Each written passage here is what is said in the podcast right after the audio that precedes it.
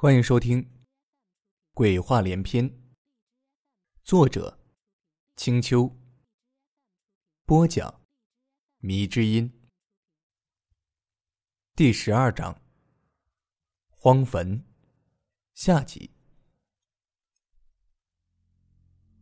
一堆念头混在了一起，我用力晃了晃脑袋，想起白蚁原来说过，有些人因为一瞬间的死亡。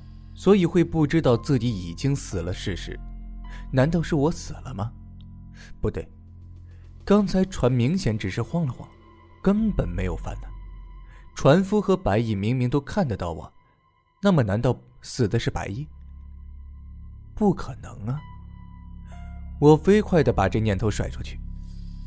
走在我们前面的三个如此单薄的秋装，潮湿的衣服，现在想来。他们也不像是人，或者就是原来落水死的。那么我为什么要相信他们的话呢？可是即使是鬼，白毅原来不是也能看到的吗？为什么这次他却什么也没看到？白毅许是发现我脸色不好，伸手想来拉我，我却发现他脚裤上也是湿的。车上做的那个梦，不期然的又撞进了我脑子里。诡异的感觉让我心头一凉，我下意识向边上避了避，嘴唇哆嗦的说道：“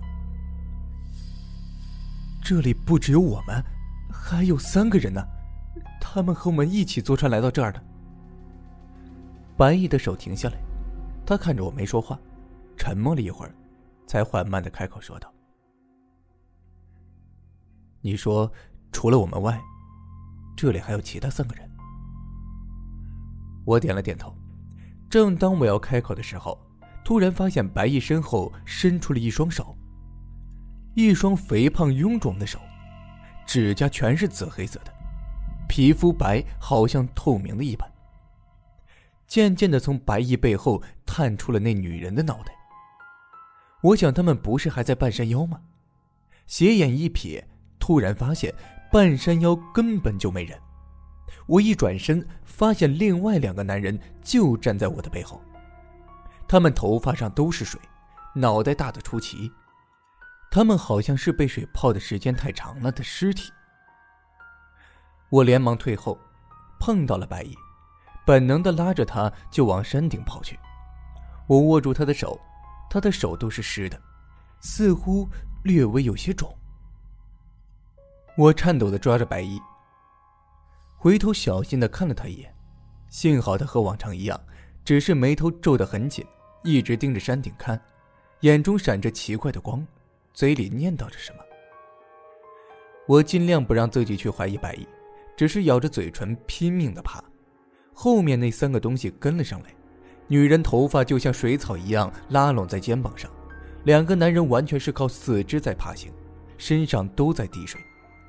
我耳朵仿佛一直听到女人凄厉，就像是排风扇里发出声音一样的喊声。她不停的叫道：“你们中一个是鬼，你们其中一个是死人。”我身体的力气像是被抽空了一样，慢慢的放慢了脚步。身后那三个湿哒哒的人马上就出现在我们身边。女人在微笑，她的脸又胖又白。几乎透明的皮肤可以看见底下点点的尸斑，紫黑色的嘴巴张开着，对着我们大喊，但是没有发出声音。我却看他口型，明白他在说：“我身边的男人是鬼。”他身边的两个男人像是壁虎一样趴在山壁上，从他们身上滴下许多的水。突然，白毅手上的力气加重了。他反拉住我，往山的北面奔去。我闭着眼睛，张大嘴巴跟着跑。跑了很久，白毅停下来，他说道：“好了，就到这儿吧。前面已经没路了，下面就是湖水。”我累得蹲下去。刚才那一跑，跑出了一身的汗，擦了擦额头。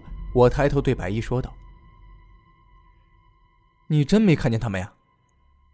白毅没说话，他的眼神被镜片的反光挡住，我不禁开始怀疑起来，又说道：“刚才那女人说我们中一个是鬼，我呸！他们三个才他妈都是呢。这个时候，白衣开口说道：“你怎么就确定我们就不是呢？”他说话的声音很低，就像风中幽冥不定的烛火。我突然感觉身体坠入了黑洞似的，恐怖的感觉充满了身体，这种感觉近乎到绝望。下意识摸了摸心脏，有心跳，我还活着。我看着白衣，伸手颤抖的要摸摸他，看是否也有心跳。突然，我的手被他大力的抓住，我倒吸了口气，疼得龇牙咧嘴。白毅抓着我的手拉近了些，因为几番的折腾，我看东西都已经有了重影。我看不清楚白毅的脸，只觉得他脸色苍白异常，阴冷刺骨的感觉，一瞬间就在我周围弥漫开来。他说道：“你相信我吗？难道你就没有怀疑过我？”我飞快的摇了摇头：“当然没有。”如果连你都怀疑，那么我还能相信谁？他妈谁还能依靠啊？我感觉自己要昏过去了，或许昏过去还比较好，反正说不定我们都是死人，都是鬼。其实怀疑不怀疑这种事儿，连我自己都不知道，或者说，我连自己也一并怀疑进去了，只是这话不知道怎么说出去了。他慢慢的放松了力道，忽然淡淡的笑道。原来你那么依赖我。我靠，依赖！这个时候一个人总比两个人恐怖多了吧？一个人对付四个鬼吗？我怎么看也不是中道转世啊！所以二比三怎么都强过一比四，不是吗？我几乎站不住了，一只手扶着眼睛，眼眶周围疼得要命，已经不能确定哪些是真实，哪些是虚幻了。而在这时候，什么都不能确定。连自己都怀疑的环境下，我居然还下意识的想去相信白衣。想起来也是莫名其妙。他扶住我，然后开口说道：“那三个应该是水魅，水怪中最恐怖的，是溺死人所化的恶鬼，能够制造幻觉，然后拖人下水，当自己的替死鬼。但是没想到他们居然还可以上岸。不过他们一时半刻……”无法走到这儿，北方属金水，这水鬼无法走到北，但是我们也等于被困住了。我看了看这里，根本就是个断崖，要下山的路算被那三个玩意儿给堵死了。眼看时间已经不早，再不走就要错过传家时间了。而那三个成精的水妹估计撑不到我们饿死，他们就上来了。我点了点头，说道。那现在怎么办？走也走不得，难道要我们二对三和下面那三个东西赤膊对战吗？风依然疯狂的刮着，我们前面逃跑的时候，行李早就被丢到路上了，现在连喝口水都难，真的是弹尽粮绝啊。白毅看了看四周的山峦，然后又看了看山顶，轻轻点了点头。也许还有办法。他迅速从衣袋里掏出了介寿婆的纸片，指着那首诗最后一句说道：“这里根本就不适合葬人，那么或者鬼婆让我们记得根本就不是人，而是一种东西。”说完，他找了块石头，略略的掸了掸积雪，就坐下来，反复的念着这首诗。我不好打扰他，只好四处看看。目及之处一片的荒凉，下面那三个东西还在反复的爬山，但是无论如何，就像有一堵隐形的墙把他们堵在外面。女人突然抬头，阴冷冷的看着我，就像是在看一个将要被杀死的死刑犯。那种怨毒的视线，看得人遍体生寒。这已经够冷了，别来添乱了，行吧？我暗自咒骂着，又回头看看白毅，他依然在那里思考。我摇头长叹了口气，自言自语说道：“这个乌龟岛怎么这么邪门？早知道宁可不答应鬼婆的话，不就少活几年吗？好过现在朝不保夕啊！突然，白毅抬起头，眼神似乎一亮。你说什么？我有些心虚。我不是故意打扰你的，于是吞吞吐吐说道：“早知道就……”白毅摆了摆手说道：“第一句。”我回想了下，这个乌龟岛怎么这么邪门？他说：“对了，就是这个，我知道上面埋的是什么了。”然后对我说道：“走，爬也要爬上去，只要上去了，就有一线希望。”说完就往山壁上爬。虽然说这山壁不算陡峭，看着还有些小灌木能让我们借手搭力。但是要这样没有防护的爬到山顶，实在是太疯狂了，掉下去估计连渣也找不到了。白毅伸出手对我说道：“相信我，就跟我来，这是我们唯一的机会。”看了看下面三个人，他们居然一点一点的蹭上来了，看来这北水克鬼的方法，对他们来说也不是绝对的。我一狠心。心想，就算摔死，也不能给他们活活弄死呀。于是抓住白衣的手，用力踏了第一步上去。现在那三个东西和我们正形成了诡异的拉锯战。庆幸的是，由于朝北的关系，他们的速度无法像先前那么快，所以距离还是逐渐的拉大。我定定神，继续往上爬，手脚并用，抓住一切能抓的东西。白毅在我上面不远的地方，爬的也很吃力。本来一上岛的时候，我就觉得这座岛有一种奇怪的吸引力，现在更明显了一些，似乎越是往上走，引力就越大，而且也越来越阴寒。那种阴寒透着股死气，周围的树木因为这种古怪的阴寒之气，都往下生长。就像是在给山顶做膜拜一般，越到上面草木越少，我们也就越难爬。白毅的速度明显下来了，我在下面跟着难免也心急起来。后面那三个东西明显顾及这股阴寒的引力，他们停下来，并没有继续爬，只是徘徊在山壁上，像是要等我们掉下来一样。他们这样的水妹。居然也恐惧山顶的东西，那么山顶上究竟是什么？我咽了咽口水，抬头看着白衣，他正咬牙拼命的往上爬，然而他脸色已经白得发青了，浑身在颤抖，看来他也受到这股引力的影响了。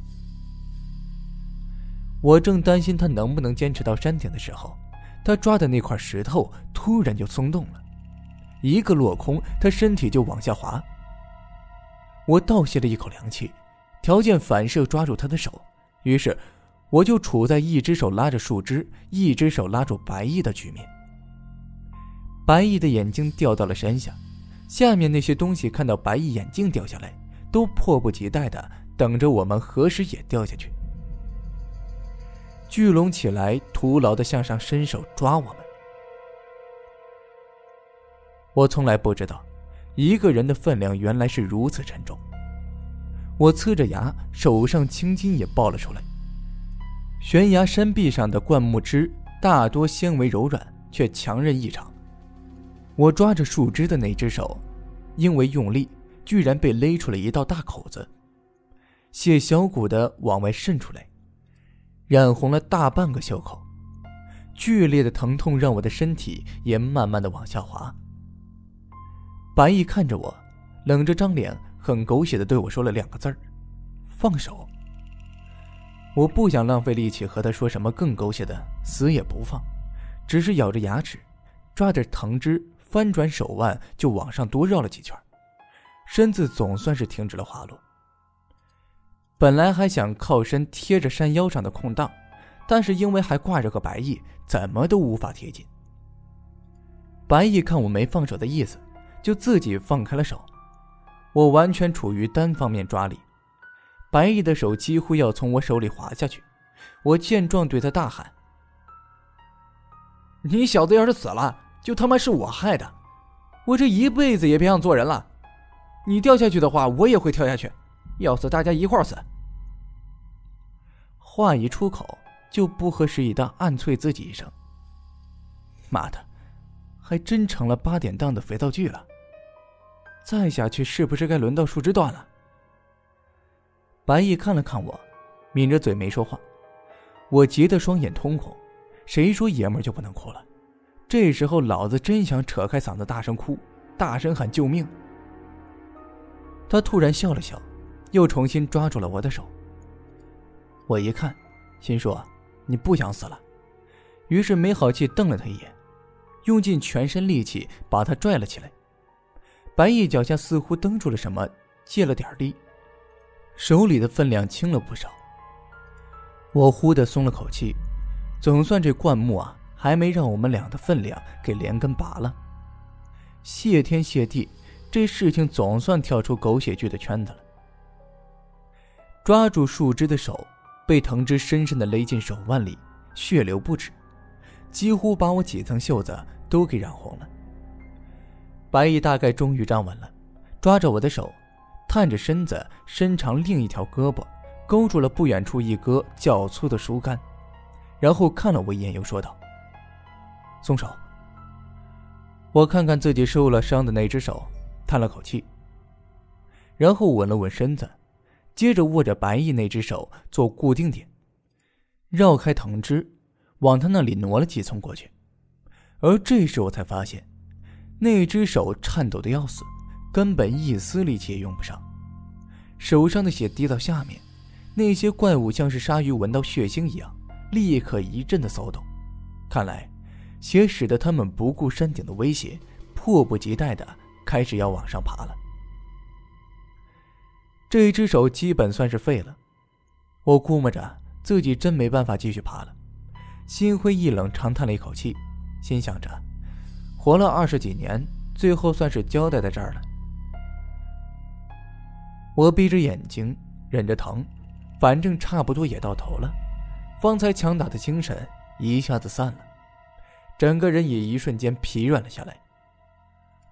白毅看了看我的手，又抬头看了看不算很远的山顶，拉着我的手搭在他肩膀上，坚定甩出了一句：“我背你上去。”我睁开眼睛，估计失血过多，看东西已经很模糊了。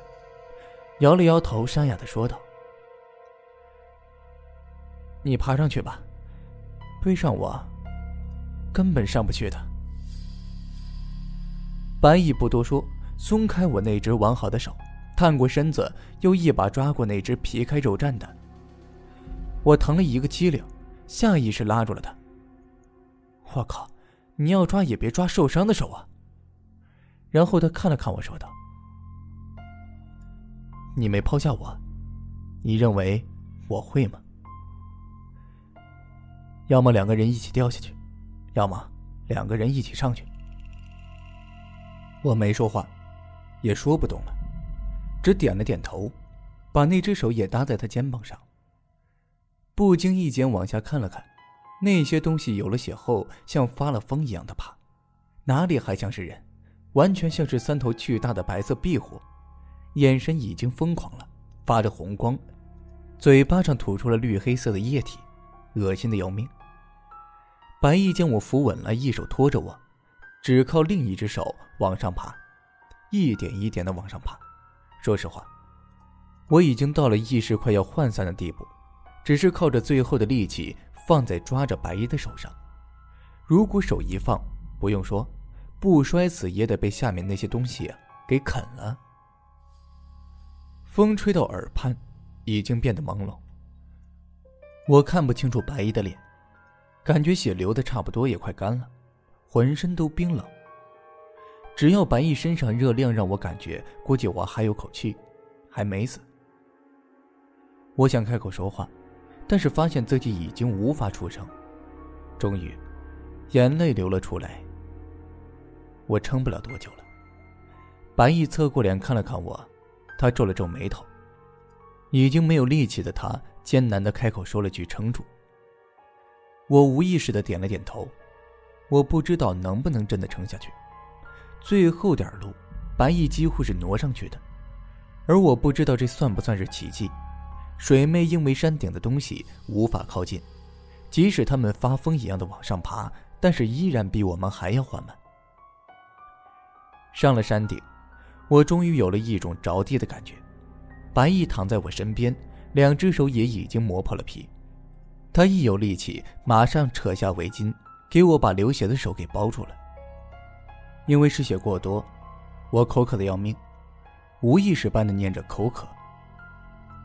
过了一会儿，似乎有什么东西贴上我干裂的唇，随后又有水不停的送到我嘴里。有了水入喉，我慢慢意识集中了。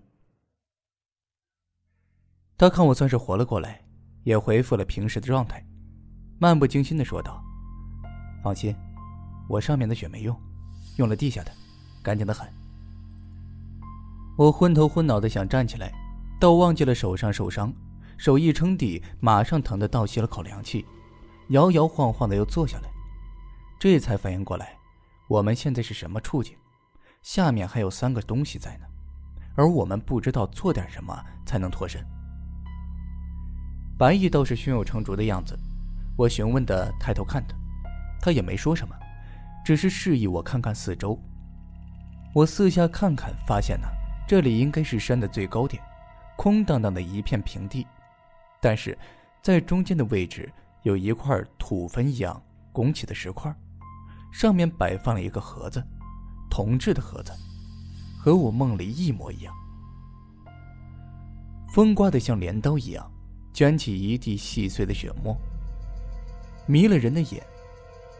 我揉揉眼睛，再看过去，的确和我梦里的是一模一样的盒子。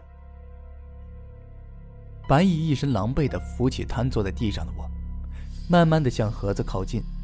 我虚弱的问他：“这是什么东西啊？”“这就是可以救我们命的东西，玄黄币，也是我们要祭祀的。”白毅没看我，只是淡淡应了一句。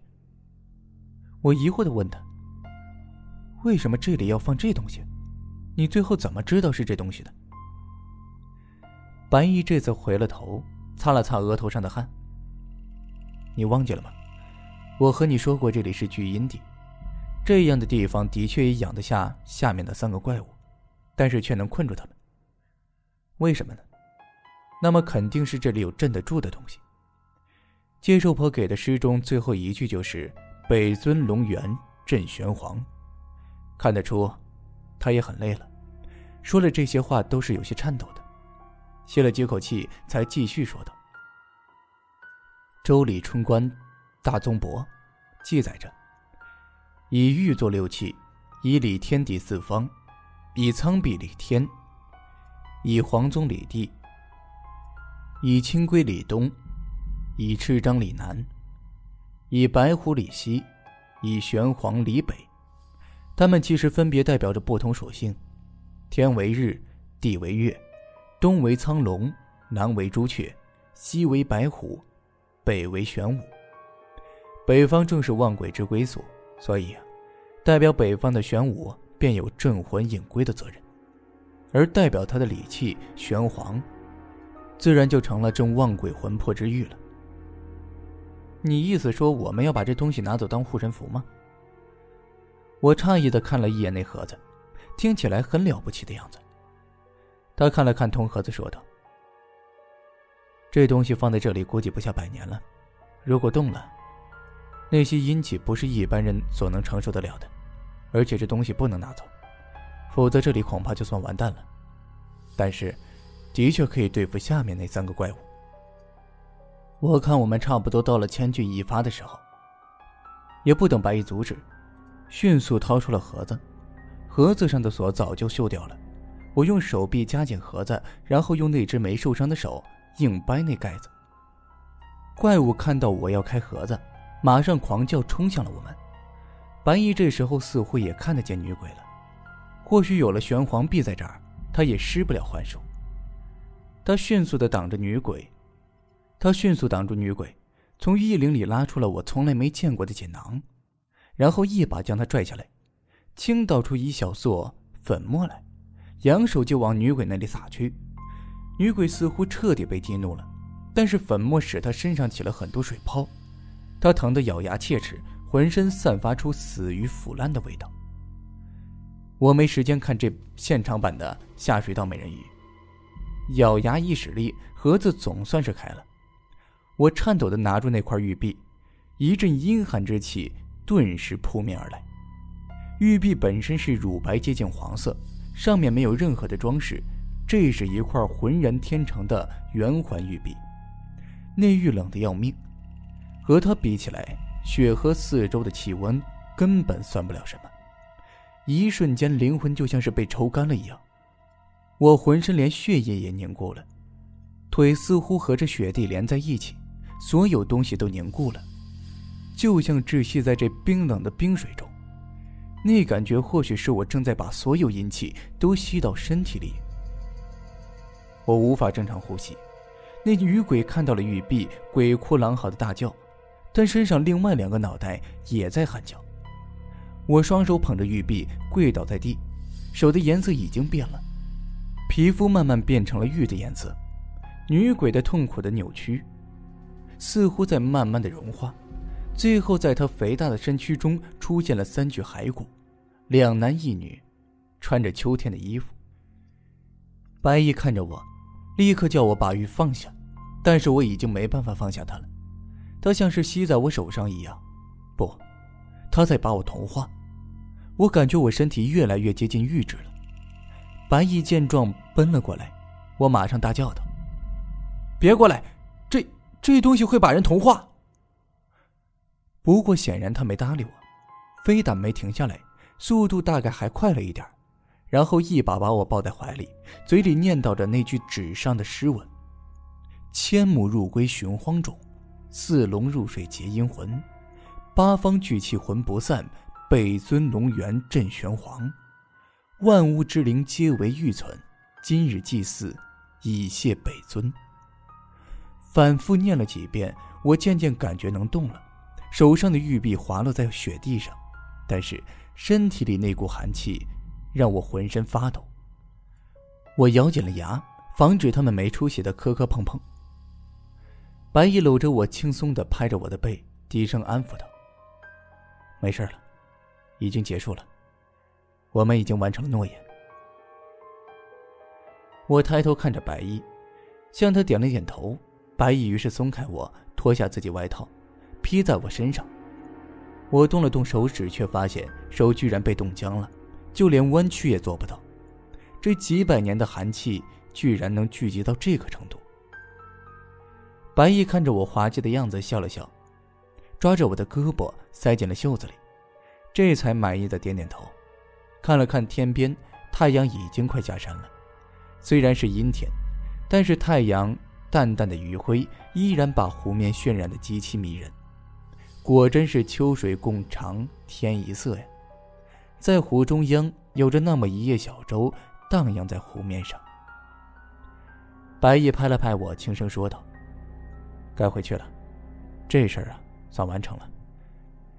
我们回到了景区的安全室中，他们看我们一身伤，马上给我们进行了包扎，还打电话给当地医院。我们简单的说一下，我们去了湖心岛，在那里不小心滑下了山，摔坏了。安全室的工作人员有一大爷，他一听我们打湖心岛回来，立刻惊讶的张嘴说道：“你们怎么去的？哎，哪个王八蛋又破例了？我们这里都下了死规定了。”不许带人上岛。我们对望一眼，我开口说道：“是吗？就是一中年船夫，皮肤有点红，块头很大，额头左侧有一块硬币大小的伤疤。”大爷手里的杯子哐当掉在地上，他惊恐的说道：“怎么可能？